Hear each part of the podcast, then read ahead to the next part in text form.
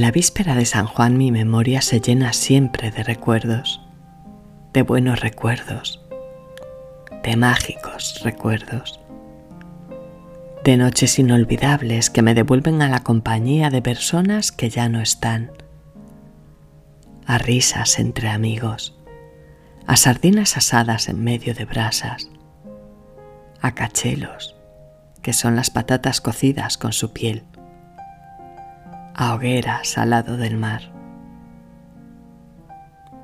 La víspera de San Juan me acerca a mi casa, aun estando a miles de kilómetros de distancia. Siéntate en un lugar donde te encuentres cómodo. Cierra los ojos y respira profundamente, intentando relajarte. Regresa conmigo al lugar mágico de la niñez y de los recuerdos felices. Permíteme atraparte con mi voz.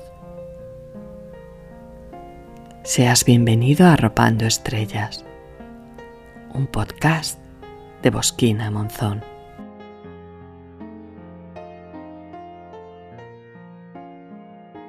Cada etapa de la vida conlleva unas preocupaciones diferentes. Mi etapa adolescente fue bastante tranquila, con los problemas normales de la edad. Casi siempre uno se sentía incomprendido por sus padres, pensando qué sabrán ellos de la vida.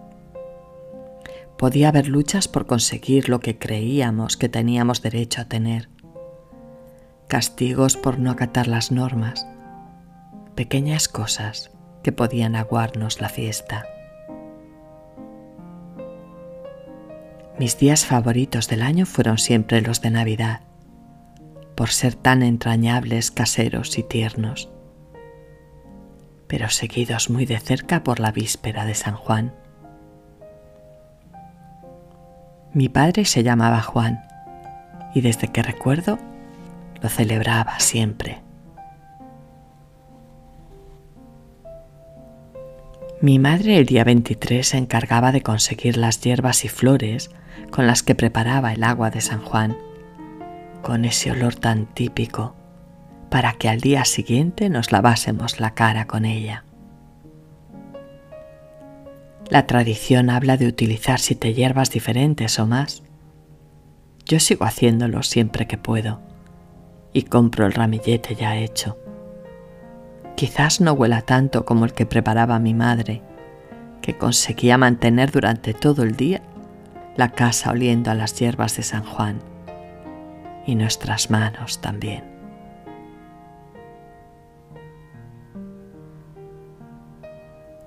En la época en la que vivimos en las Rías Bajas, todos los años hacíamos una hoguera en la playa, rodeados de amigos. Mi padre asaba siempre las sardinas en otra hoguera más pequeña y se convertía la noche más corta del año en una fiesta espectacular en la que a los pequeños se nos permitía estar a nuestro aire. Nos juntábamos todos, jugábamos a saltar la hoguera, a pensar en lo que haríamos de mayores, a inventarnos un futuro juntos. Y alguna vez algún loquiño hasta se atrevió a darse un baño. Nos contábamos secretos, hablábamos de la vida y de la muerte, del amor, de las estrellas y de la luna, siempre frente al mar. Era una noche mágica que terminábamos alrededor de una queimada, de la que también se encargaba mi padre.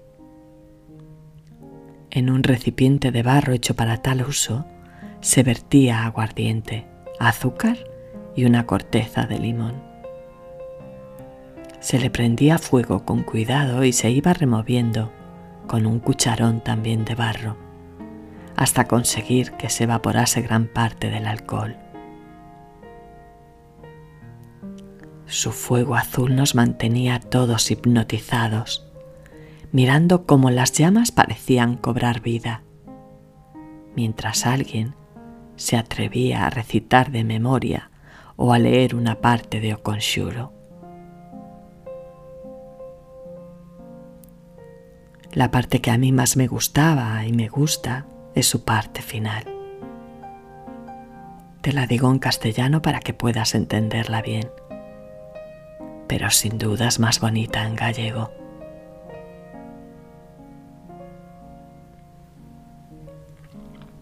Fuerzas del aire, tierra, mar y fuego, a vosotros hago esta llamada. Si es verdad que tenéis más poder que la humana gente, aquí ahora haced que los espíritus de los amigos que están fuera participen con nosotros de esta queimada.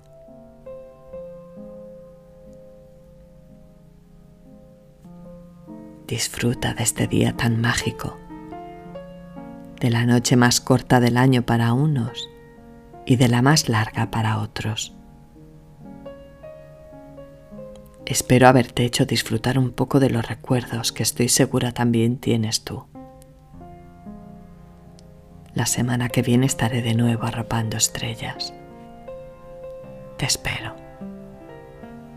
Ahora, descansa.